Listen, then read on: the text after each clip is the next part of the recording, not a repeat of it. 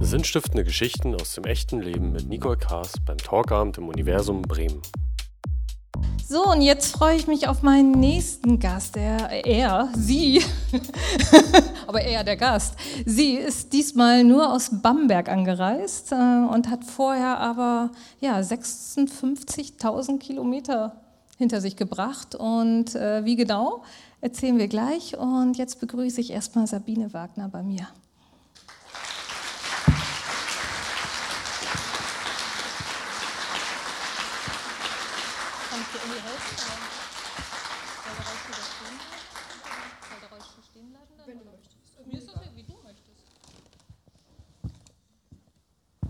Hallo. Hallo. Möchtest du ein Mikrofon oder schreist du? Gut. Ich, glaube, ich bin laut. Gut, hallo. Wie schön, dass du äh, da bist. Ich habe eben schon kurz ähm, erzählt, 56.000 Kilometer, die bist du aber auch geflogen, glaube ich, ne? Fast ausschließlich geflogen. Fast ausschließlich geflogen. Ähm, wie hast du die, oder in welcher Form hast du die ja, hinter dich gebracht? Wie meinst du in welcher Form? Ja, also was war die Idee dahinter? Ach so, ähm, es war schon immer ein Lebenstraum. Also es war jetzt nichts, was komplett irgendwie mich spontan irgendwie ereilt hat, sondern es war schon immer ein Wunsch, einfach mal die Welt alleine zu umreisen und einfach auch meine persönlichen Grenzen kennenzulernen und auch abzustecken. Ganz klar auch mein Limit kennenzulernen. Ja, das denke ich war so der Hauptgrund. Das heißt, du hast wirklich ähm, ja, dir Gedanken dazu gemacht, wie du deine Weltreise gestaltest und hast ja auch sogar sozusagen, das Ganze hat ja nachher, ich weiß nicht, ob das Logo später entstanden ist, aber auf jeden Fall auch die Idee gehabt, dass du darüber schreiben wirst und hast, glaube ich, sogar Unterstützer auch gefunden, ne, die dich zumindest minimal irgendwie begleitet haben oder gesponsert haben. Also der Grundgedanke, nach der Weltreise ein Buch zu schreiben, der war tatsächlich schon im Vorfeld auch gegeben. Ähm, das Logo ist jetzt noch ganz neu, ich bin auch ganz stolz drauf. Ähm, die Homepage heißt auch genauso, also es ist für alle relativ einfach, ähm, sich das auch zu merken. Und ja, im Endeffekt, die Sponsorensuche hat sich so ein bisschen als sehr schwierig äh, gestaltet. Und ich habe das dann auch, ähm, also die Reise jetzt an sich, auf eigene Faust durchgezogen. Ich habe zehn Monate gespart, habe mir da auch in diesen zehn Monaten nichts mehr erlaubt, also kein Kaffee to go, kein Bäcker, kein Essen gehen, wenn dann irgendwo Sachen mitnehmen und ähm, Picknick äh, in der Erber, was bei uns so eine Parkinsel ist in Bamberg. Ähm, ja, und so kamen dann auch die 15.000 Euro zusammen, die ich gebraucht habe. Und wow, da hast du aber echt viel gespart, oder? es war zum Schluss grenzwertig. Ich war dann wirklich so, ich muss jetzt was kaufen. also wirklich an allem, so Knäckebrot und Wasser zum Abendbrot oder? Also es gab noch genug Essen für mich und den, meinen Hund, wie man auch sieht. Ne? Also vom Fleisch ist keiner gefallen, ähm, aber äh, ja, also es war halt ein Tank äh, für, fürs Auto im Monat mit 60 Euro. Ähm, wie gesagt, also wenn man mit Freunden unterwegs war, dann habe ich mir halt meinen Kaffee im To-Go-Becher von zu Hause mitgenommen, ähm, Brote geschmiert in der Mittagspause, also so kleine Beträge, die sich ja auch sammeln, die man oft auch nicht unbedingt zwangsläufig so im Blick hat, mhm. die sich aber summieren und so kam das dann auch mehr oder weniger zusammen. Auch ganz interessant mal zu merken, wo man sein Geld so hinschleudert eigentlich, ne? Ich glaube, jeder von uns gibt wahnsinnig viel Geld für kleine Dinge aus. Also gerade wir Frauen lieben ja Schnickschnack und Dekoartikel und hier mal irgendwie, ach, das T-Shirt nur 15 Euro, nehmen wir mit. Ähm, aber ja, es läppert sich zusammen dann, ne? Und ähm, wie hast du sozusagen dann diese Reise geplant? Also du hast ja sicherlich auch eine Wohnung und einen, äh, einen Job gehabt zu der Zeit. Im Endeffekt, ähm, also die Planung verlief nach meinem 30. Geburtstag. Den 30. Geburtstag habe ich mit meiner Familie in Thailand verbracht. Es war auch das erste Mal, dass ich im asiatischen Raum unterwegs war. Mhm. Ähm, was mir aber auch nochmal so den letzten Push gegeben hat, um mich auch tatsächlich zu trauen, weil das war immer noch so ein bisschen, hm, kriege ich das gebacken, wie läuft das von der Kultur, wie nehmen mich die Menschen auf, klappt das mit dem Rollstuhl ähm, und ja, danach fiel dann so die Entscheidung. Und dann. Warum in Thailand? Hast du da was Besonderes erlebt oder? Die Menschen dort waren ganz großartig. Also wie gesagt, die Infrastruktur, es ist ja trotzdem auch noch ein dritte Weltland. Ähm, die haben mich wahnsinnig herzlich aufgenommen. Also fremde Menschen kamen dann auch her und man hat ja im Sommer auch dann kurze Hosen an und dann haben sie mich auch angefasst und wollten gucken, ob das echt ist oder was das ist. Ähm, also einfach dann, direkt angefasst. Die, die, haben da keine Berührungsängste. Also die sind da auf alle Fälle hemmungsloser wie wir Deutschen, würde ich jetzt sagen. War das einfach angenehmer, weil die Menschen einfach da waren, in Berührung waren, anstatt oder war es doch auch unangenehm oder wie hast du es erst empfunden? Also die ersten zwei, drei Mal waren schon ein bisschen komisch. Das wäre jetzt gelogen, wenn ich sagen würde, es war gar kein Problem, weil es einfach irritierend war, von Fremden so urplötzlich angefasst zu werden. Aber nee, ich empfand es als sehr herzlich, sehr menschlich, sehr authentisch. Und von daher war das dann auch innerhalb kürzester Zeit gar kein Problem mehr. Im Gegenteil, alles, was wahrscheinlich hier in Deutschland gar nicht möglich gewesen wäre, haben die mir möglich gemacht. Also von daher. Also haben dir geholfen, wenn du irgendwo nicht rauf, rüber, runter kamst oder? Es gab ein Beispiel, wir haben da ähm, eine Tour gebucht und äh, da war es ähm, so, dass wir dann Kanu äh, unten ähm, fahren sollten am Fluss und auf einmal standen wir so vor einem Canyon und ich denke mir, okay, wie soll ich jetzt da runterkommen? Und dann kam da so ein Thai mit seinem Monster-Pickup und da haben dann mich dann drei so kleine Thai-Männer mit raufgewuchtet und zack, die Flack war ich in dem Auto und dann hat er mich da runtergefahren und dann ging die Show auch schon los und ähm, wo wir wieder ausgestiegen sind, das war dann natürlich auch ein anderer Ort, war der dann wieder und die gleiche Show zurück. Also Wahnsinn. Die haben es einfach geregelt, ne? Die waren super easy. Also es war auf alle Fälle nochmal so der letzte Push, den ich auch für mich gebraucht hatte, um, um mich zu trauen, glaube ich. Verständlich, ja. Und wie hast du es dann, also wie hast du es da wirklich gemacht? Geld war da, Wohnung, Job? Zehn Monate Zeit zum Sparen, ähm, Job lief aus, es war ein befristeter Vertrag. Wohnung habe ich gekündigt, Sofa habe ich verkauft, Küche habe ich auch verkauft. Ähm, alles, was nicht wirklich irgendwie in Kisten gepackt hat, wurde auch verscherbelt. Und dann ging es los. Wahnsinn. Und wie hat deine Mutter reagiert? Sie sitzt da. ähm, also ich glaube, die Mama hat schon immer an mich geglaubt und ähm, war auch immer hinter mir gestanden. Und ich kann mir vorstellen, dass sie wahrscheinlich schon ein paar Sorgen und Ängste hatte, aber die hat sie zumindest nicht äh, mir gegenüber geäußert. Sondern hat dich eher ermutigt. Ihn lassen. Ah, schön. Und ähm, ja, so dieses Selbstvertrauen, was du gerade beschreibst, ich meine schon die ganze Zeit, weil viele würden sich das nicht trauen, auch wenn sie mobiler unterwegs sind, sag ich mal, nicht noch einen Rollstuhl hinter sich her oder zusehen müssen, dass sie überhaupt eine Übernachtung finden, wo sie irgendwie reinkommen und rüberkommen.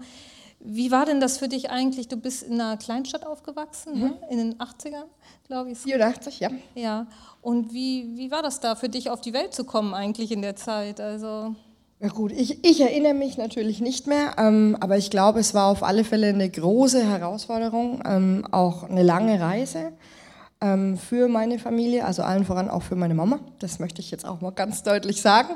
Ähm,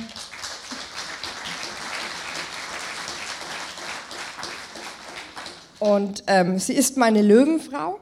Also sie hat immer für mich gekämpft, das ist, glaube ich, so das Allerwichtigste um mir einfach auch jegliche Form der Normalität zu ermöglichen. Also natürlich hat man versucht, mich ähm, nicht auf eine Regelschule zu lassen. Ähm, das Ganze ging auch schon irgendwo von Anfang an ziemlich krass los. Also vor 33 Jahren ähm, gab es ja noch keinen Ultraschall oder die Vorsorgeuntersuchungen, so wie es es jetzt heutzutage gibt. Und ähm, Sie wusste nicht, also die ganze Familie wusste nicht, was, was uns oder was, was, ja, was uns alle dann da erwarten wird. Und ja, ähm, ich wurde von Anfang an angenommen, ähm, so wie ich bin. Und ähm, jeder hat mich auch wirklich unterstützt. Und ich habe da auch, glaube ich, wirklich ein riesengroßes Glück, in dieser Familie gelandet zu sein. Ne? Ja, und sie ja auch, ne? dass du da gelandet bist. und, aber es war schon auch ziemlich krass, was du sagtest, allein als du geboren worden bist. Hast du mir eine Geschichte erzählt, als du auf die Welt kamst? Also wie gesagt, es war ähm, nicht klar, dass ich so bin, wie ich bin, bis zu dem Zeitpunkt, als ich das Licht der Welt erblickt habe. Und ja gut, ähm, ich glaube, da können wir jetzt beide vom Glück reden, dass da keiner wirklich einen Sprung in der Schüssel hat oder nicht mehr als irgendwie der Rest von uns allen. Ähm, die Mama hat äh, mich per Kaiserschnitt auf die Welt bringen müssen und ähm, die Narkose hat leider nicht so gewirkt. Das heißt, sie war schon so sediert, dass sie nichts mehr wirklich sagen konnte oder sich äußern konnte, aber sie hat gemerkt, wie dann der Bauch aufgeschnitten wird und wie ich dann auch rausgeholt werde und dann ähm, hat wohl auch die, weiß ich nicht, ob Hebamme oder Krankenschwester leicht entsetzt gefragt, oh, was ist denn das, eine Missgeburt? Und das hat sie ja alles mitbekommen, aber konnte sich nicht äußern. Und in Bamberg war es dann auch so, dass die Säuglinge auch ins Klinikum kamen, aber die Frauen in der Frauenklinik blieben. Also es war so ein bisschen getrennt. Und ich glaube, eine Woche, eine Woche hat sie dann im Endeffekt auch mich nicht gesehen und auch nicht gewusst, was los ist oder wieso, weshalb, warum. Und also nur gehört, was für eine Missgeburt. Oder was ist das denn? Das ist aber echt böse. Ja. Und wie ging es dann weiter? Also deine Familie hat dich sozusagen in bester Weise empfangen und wie war es dann in der Schule? Also auch da, das war ein großer Kampf, glaube ich, für meine Eltern. Also das war auch bei uns in der Kleinstadt schon so ein bisschen ein Unding, dass man jetzt einen Mensch mit Behinderung, ähm, allen voran auch so eine deutlich erkennbaren Behinderung, auf die Regelschule schicken will. Ähm, wir sind dann auch extra aufs Land gezogen, weil sich dann in einem kleinen ähm, Kommunenbereich in der Nähe von Bamberg der Bürgermeister auch dafür bereit erklärt hat, die ähm, Haupt- und Grundschule, Grundsch- und Hauptschule umzubauen und mir somit eigentlich auch die Möglichkeit zu geben, auf eine Regelschule zu gehen. Die Gemeinde hat dann auch einen Fahrer ähm, organisiert, weil ich habe auch noch drei jüngere Geschwister. Ähm, somit war die Mama ja auch wirklich gut eingespannt und konnte mich ja auch gar nicht irgendwie jeden Tag von und zur Schule bringen. Und da hat die Gemeinde auch sehr gut ähm, unterstützt. Also Josef hieß der Mann, der hat mich dann jeden Früh geholt und ähm, auch wieder zurückgebracht. Glück gehabt, ja. Und äh, wie war es mit deinen Freunden und die Leute so auf der Schule? War das für dich okay? Wurdest du da genauso eingebunden oder gab es da irgendwie auch komische Sprüche? Ich würde sagen, nicht mehr wie, wie für alle anderen auch. Also hat jeder sein Fett weggekriegt. Ja, würde ich schon sagen. Und wie war es dann später, als du dann sozusagen eigentlich 16, 17, 18 irgendwie, als dann so losging, dass ihr auch alleine losgezogen seid, irgendwie zusammen unterwegs zu sein? Wie hat sich es dann so entwickelt? Also es war, ich hatte auch da äh, riesengroßes Glück. Ich hatte schon immer wirklich viele Freunde und bin auch in verschiedensten Gruppen irgendwo integriert gewesen und auch akzeptiert. Ob das jetzt die Hip-Hopper waren oder irgendwie die, die Punker oder irgendwie die anderen Coolen oder doch die Mädchengruppe. Ähm, ich war überall so ein bisschen mit dabei und ähm, gut, das Thema Jungs war, glaube ich, gerade in der Jugend schon ein schwieriges. Ähm, weil Männer sich ja im Normalfall mit den Frauen meistens schmücken wollen, so ein bisschen, oder gerade auch in der Jugend. Da bringt man ja jetzt nicht jemanden im Rollstuhl an, sondern da will man ja schon auch die schöne Vorzeigefreundin haben. Das, glaube ich, war eine Zeit, die schon auch für mich hm, schwierig war, ähm, da auch wirklich mein, ja, meinen Platz zu finden. Ähm, allen voran, weil ich ja normal bin. Ich, ich sage immer, ich kann nicht laufen, aber das war es auch schon. Ne? Also ähm, und von daher, danke. Ähm, ja, nein, also ich habe auch da äh, absolut äh, die gleichen Erfahrungen wahrscheinlich machen dürfen wie mhm. oder alle anderen auch. Worüber wir in unserem Vorgespräch gesprochen haben, was mir dazu jetzt nur gerade einfällt, das war ja die Geschichte, wie du damals aber, wenn ihr unterwegs wart, äh, wo ja eigentlich alle ich sag mal, Kneipen oder wo ihr hingegangen nicht unbedingt barrierefrei waren, beziehungsweise nicht die Toiletten barrierefrei waren und was es eigentlich von dir gefordert hat, da irgendwie mit klarzukommen, damit du überhaupt sagst, mitgehen konntest, das fand ich schon ziemlich verheerend, wenn man sich mal überlegt, ja, äh, was das halt alles für Folgen hat, wenn wir uns da einfach nicht auf die richtigen Bauweisen einigen. Magst du da kurz von berichten? Ähm, ich habe mich tatsächlich da auch nicht wirklich ausbremsen lassen. Ähm, wenn man jetzt zurückwirkend darüber nachdenkt, war es wahnsinnig eklig, aber ich bin so mobil, dass ich auch Treppen krabbeln kann und ähm, ich fahre auch ein eigenes Auto und so weiter. Also mein Leben ist wirklich völlig normal irgendwie so. Ähm, und ich bin halt dann einfach aus dem Rollstuhl ausgestiegen, habe mir dann die Toilettenhäuschen mit den Handtücherdingern voll gemacht, dass ich nicht durch die darf man das so sagen, Pisse krabbeln musste. Wir haben sie ja nicht gemacht. Ne? ähm, und dann war ich da dabei, also das war egal. Ähm, man hat sich Lösungen irgendwie gebastelt oder zusammengebaut. Also das war nie so etwas, was mich tatsächlich ausgebremst hätte. Also Erlebst du es denn heute in Deutschland geregelter? Nein, und das ist auch so tatsächlich neben dem Buch, neben der Weltreise ähm, mein ganz großes Ziel in Deutschland, ähm, die Inklusion noch mal ein bisschen voranzutreiben. Ähm, ich fände es ganz, ganz wichtig, dass zumindest auch Toiletten oder barrierefreie Eingänge ähm, jetzt Standards sein müssen. Ähm, und bin aber leider auch immer wieder enttäuscht oder entsetzt, wie wenig es tatsächlich in Deutschland noch gibt. Da müssen wir noch ein bisschen arbeiten. Ja. Ja, vor allen Dingen, wenn man dann solche Geschichten hört. Ne? Das ist ich mache sowas auch jetzt nicht mehr. Nee, nee, das wissen wir, aber ich meine im Grunde, äh, was ist dann die Lösung? Ne?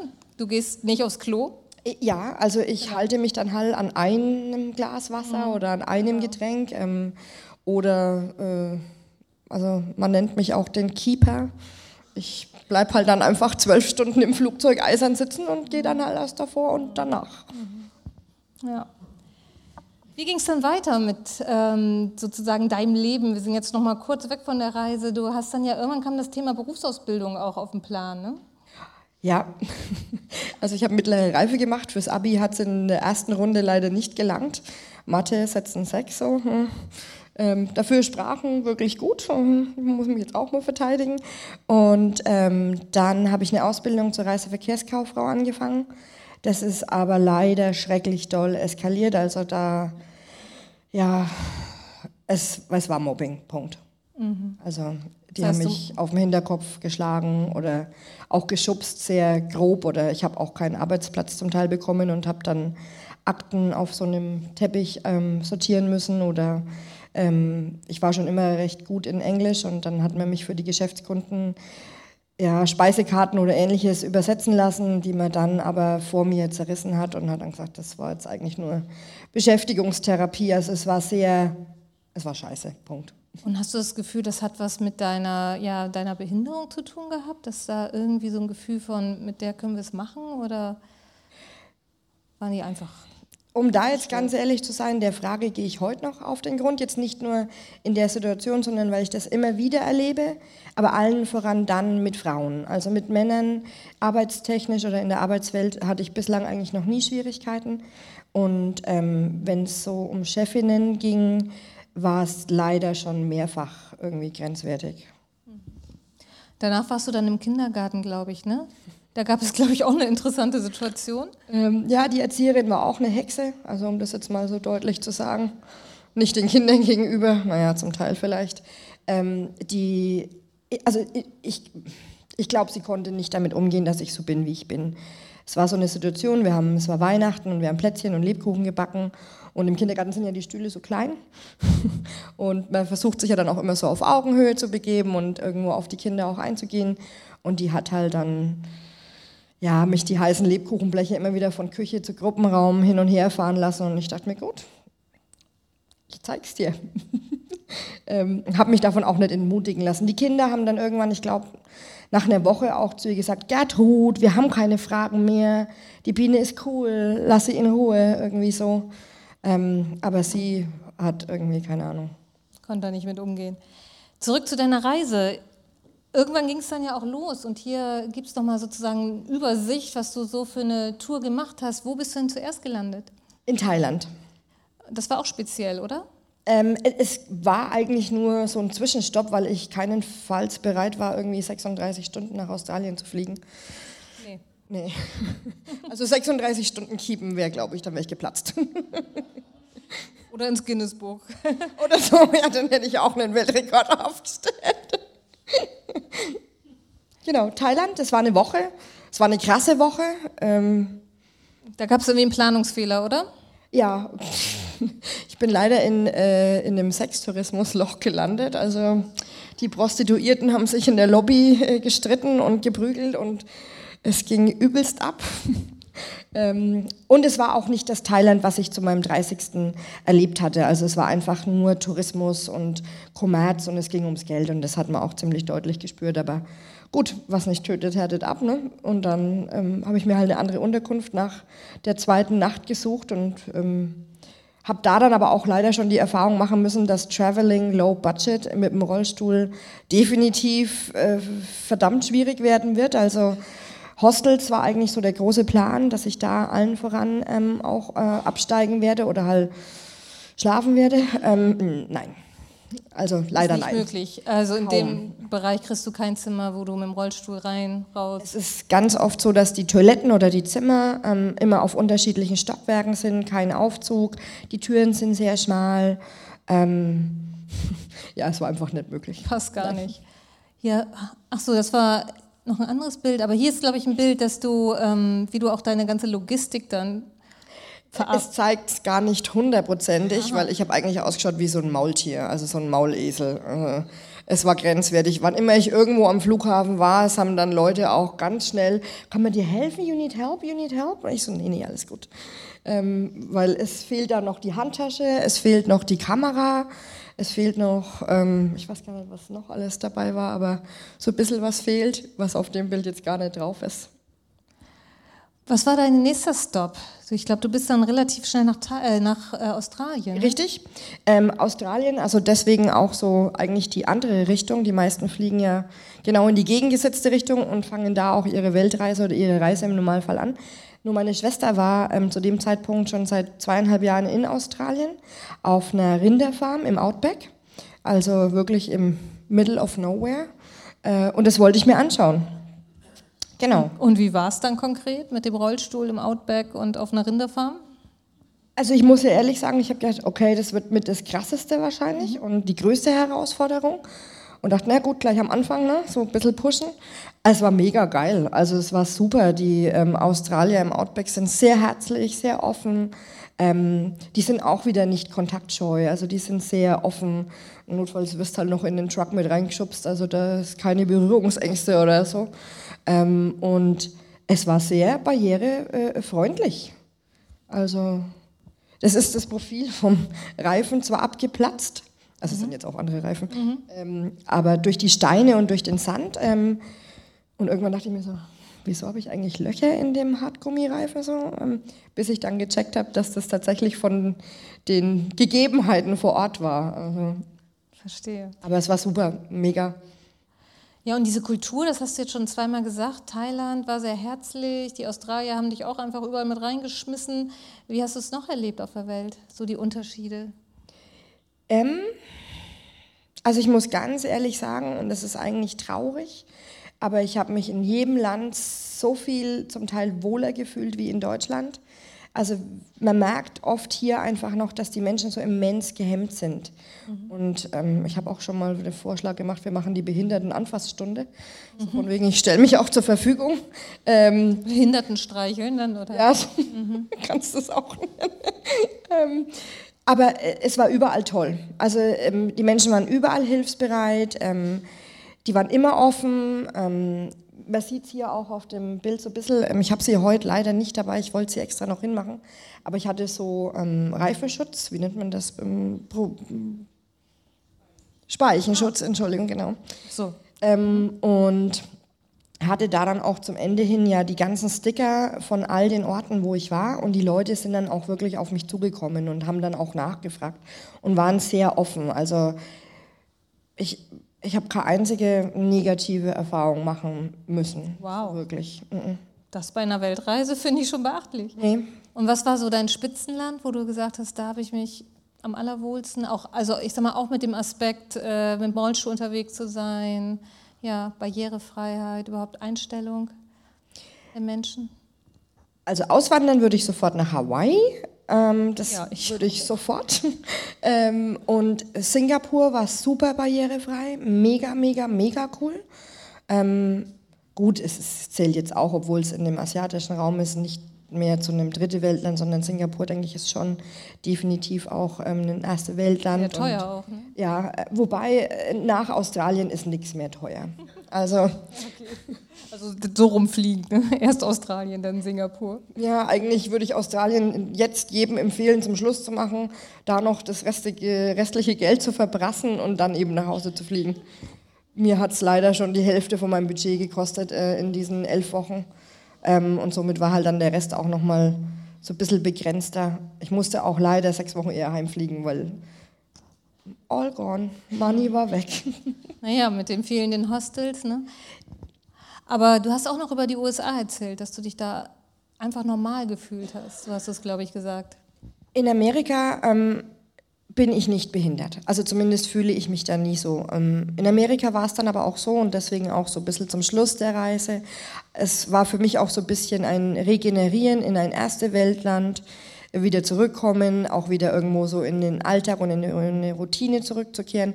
Ich habe in Amerika ganz viele Freunde, also in verschiedenen Bundesstaaten um, und ich reise da auch im Endeffekt schon hin, seit ich 18 bin. Also es war mein erstes Mal Amerika mit 18 und es ist, das ist so mein Land für, ich lade meine Batterie auf. Was ist hier anders in der Kultur? Also du hast es vorhin schon kurz gesagt, so diese irgendwie nicht aufeinander zugehen oder nicht offen sein oder wie, wie könntest du es noch beschreiben? Ich glaube, wir Deutschen sind ganz oft nebengehemmt, ähm, vielleicht auch so sehr auf uns selbst fixiert und ähm, ich glaube auch sehr materialistisch. Das versuche ich auch seit der Weltreise immer wieder für mich selbst zu kontrollieren. Ich denke, das ist so ein Fluss, der wahrscheinlich einfach auch in unserer Gesellschaft gegeben ist und der dich immer wieder mitreißt, wenn du nicht aufpasst und so ein bisschen dich selbst auch zurücknimmst.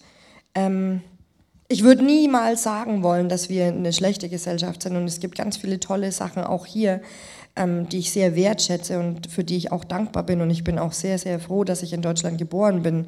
In Bali hätte ich jetzt nicht einen Rollstuhl, hätte ich ein Rollbrett oder sowas. Ne? Also das muss man auch realistisch sehen oder auch einfach so die ganze Krankenversicherung, Sozialdienstleistungen und so weiter. Also da äh, möchte ich schon auch sagen, dass Deutschland auch gute Dinge hat, aber wir müssen einfach, oder ich würde mir wünschen, dass, dass wir noch an uns arbeiten. Offener werden, bisschen Offener. den anderen mehr sehen, sowas. Ja. Du hattest eine nette außermenschliche äh, Erfahrung, ne? Das war dieses Foto hier. Magst du da nochmal von erzählen? Die Geschichte fand ich sehr süß. Es war in Bali. Also Bali war definitiv das Land, äh, das mich am allermeisten an meine persönlichen Grenzen gebracht hat. Also da wollte ich auch abbrechen, muss ich ehrlich zugeben. Rückwirkend bin ich sehr froh, dass ich es nicht getan habe. Ähm, aber ich ähm, habe einen sechsten C, also ich hatte zwei, aber den einen hat man mal abgeschnitten. Ähm, das ist jetzt aber auch eine andere Geschichte. Ähm, und der Affe, das war in Bali im Safari Park und ähm, die Affen wurden eigentlich da immer nur so positioniert für Touristenbilder und ich wollte das nicht. Aber ich hatte auch einen Guide, also das war auch für Bali super mega für äh, sich sprechend. Ähm, der wurde mir von dem Park zur Seite gestellt und der hat wirklich den ganzen Tag die Assistenz übernommen. Also der hat mich überall hingeschoben, ob ich es wollte oder nicht. Also ich bin da eigentlich immer so, kann das alleine, danke, nein. Aber ähm, und dann unter anderem musste ich auch mit jedem Tier diese Fotos machen und ich denke, hm, ich will das nicht. Es wurde mir versprochen, dass die nicht irgendwie mit Drogen oder irgendwelchen Medis vollgepumpt werden, sondern so trainiert werden. Und der Affe hat dann meinen sechsten C entdeckt und ähm, Affen haben auch einen sechsten C. Und es war irgendwie so cool, weil ich wusste das nicht und er hat es aber gleich so für sich selbst entdeckt und hat es dann geküsst und geleckt und hat sich da wirklich sehr, sehr liebevoll drum bemüht. Aber dann kam auch schon der Wärter und die Show war vorbei. Aber ich fand es einfach so herzig, dass er, also ich weiß auch nicht, das war ganz toll, weil er einfach so von sich selbst ähm, wieder aufgekommen ist. Aber das war der liebe Affe. Es gab auch einen bösen Affen beim Uluwatu-Tempel. Der hat mir nämlich die Brille geklaut. Der hat die mir vom Gesicht gerissen. Also ähm, da stehen auch Warnschilder. Nehmt eure Brillen und Sonnenbrillen und auch irgendwelche Schmuckgegenstände äh, ab, weil die klauen das. Die tun es wirklich. Gut, auch wieder was gelernt. Ne? Und dann gab es ja noch deine glücklichste Station, das hast du eben kurz schon angedeutet. Ne? Magst du Hawaii. davon noch erzählen? Hawaii war. Ich war da eigentlich nur drei Tage. Ähm, das lief auch ein bisschen schief. Eigentlich waren zehn Tage angedacht. Und ich hatte Airbnb. Ähm, ich denke, das kennen wahrscheinlich mittlerweile alle. Das ist so eine Möglichkeit, wo jemand ähm, seine Wohnung zur Verfügung stellt, wo man dann im Endeffekt mietet, anstatt ein Hotel. Und mir hat ein Mädchen auch schon die Zusage gegeben, dass ich in ihrer Wohnung wohnen kann.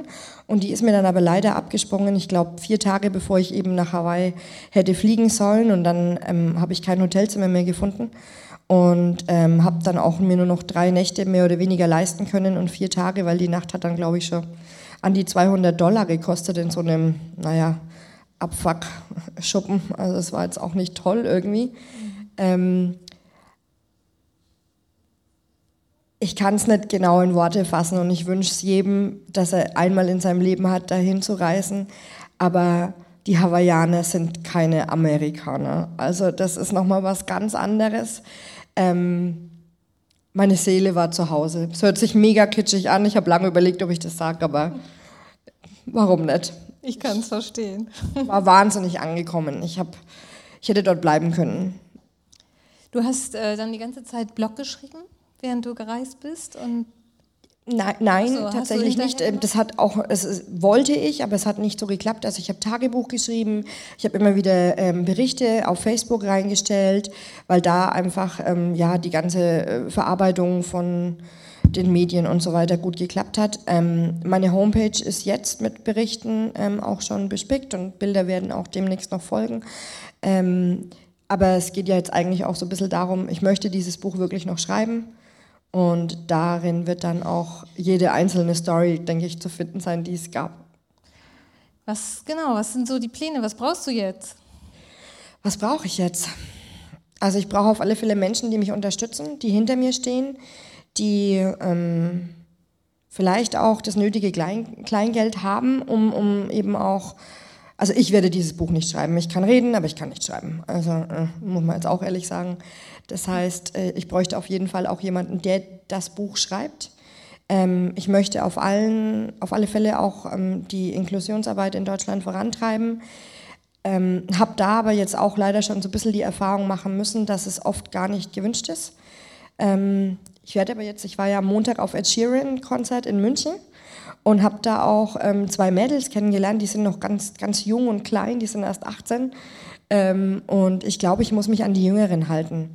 Also alle, die in meinem Alter oder älter irgendwie schon was erreicht haben oder sich in irgendeiner Form vermarktet haben, ich glaube, die haben dann sofort so diesen Konkurrenzgedanken, was ich gar nicht möchte, weil ich, ich möchte eigentlich, dass wir uns zusammentun. Weil also du hast zusammen versucht, mit Leuten zu kooperieren, die auch in, in dem Bereich unterwegs das sind. Hat leider nicht geklappt, genau. Mhm. Und von daher äh, ist mein großer Wunsch und auch hoffentlich der Traum, ähm, den es zu erfüllen gilt, dass, dass sich irgendjemand äh, finden lässt und sich vielleicht irgendwelche Türchen öffnen, die dann wieder neue Möglichkeiten bieten und Toiletten für Rollifahrer everywhere. Unbedingt. Ich meine, es fängt einfach auch so spröde an. Ne? Das ist das banal, aber so geht's los, ja. So geht's los.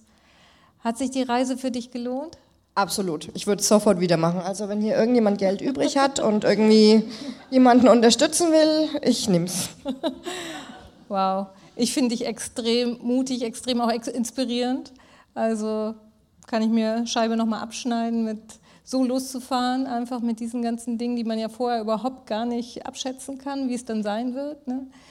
mit den vor Ort, äh, vor Ort Gegebenheiten und du hast es einfach gemacht. Herzlichen Glückwunsch, wirklich, wow. Danke. Dankeschön.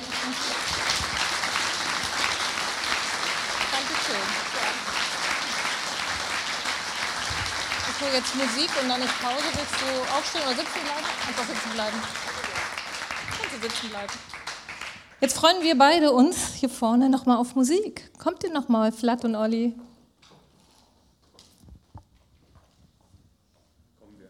Sehr schön, freue ich mich. Ah, kann das Mikro noch einmal an? Hallo, kann das Mikro, du kannst meins nehmen. Ich möchte nur gerne noch äh, Werbung für mich selbst machen. Also jeder, der irgendwie Interesse hat, wen kennt, der irgendwie wiederum wen kennt. Ich habe Visitenkarten. Ähm, also bitte auch gerne auf mich zukommen. Wer noch Fragen hat, äh, die einfach auch ganz konkret und direkt stellen. Also genau, das wollte ich noch kurz sagen. Danke. Dankeschön. Whoop.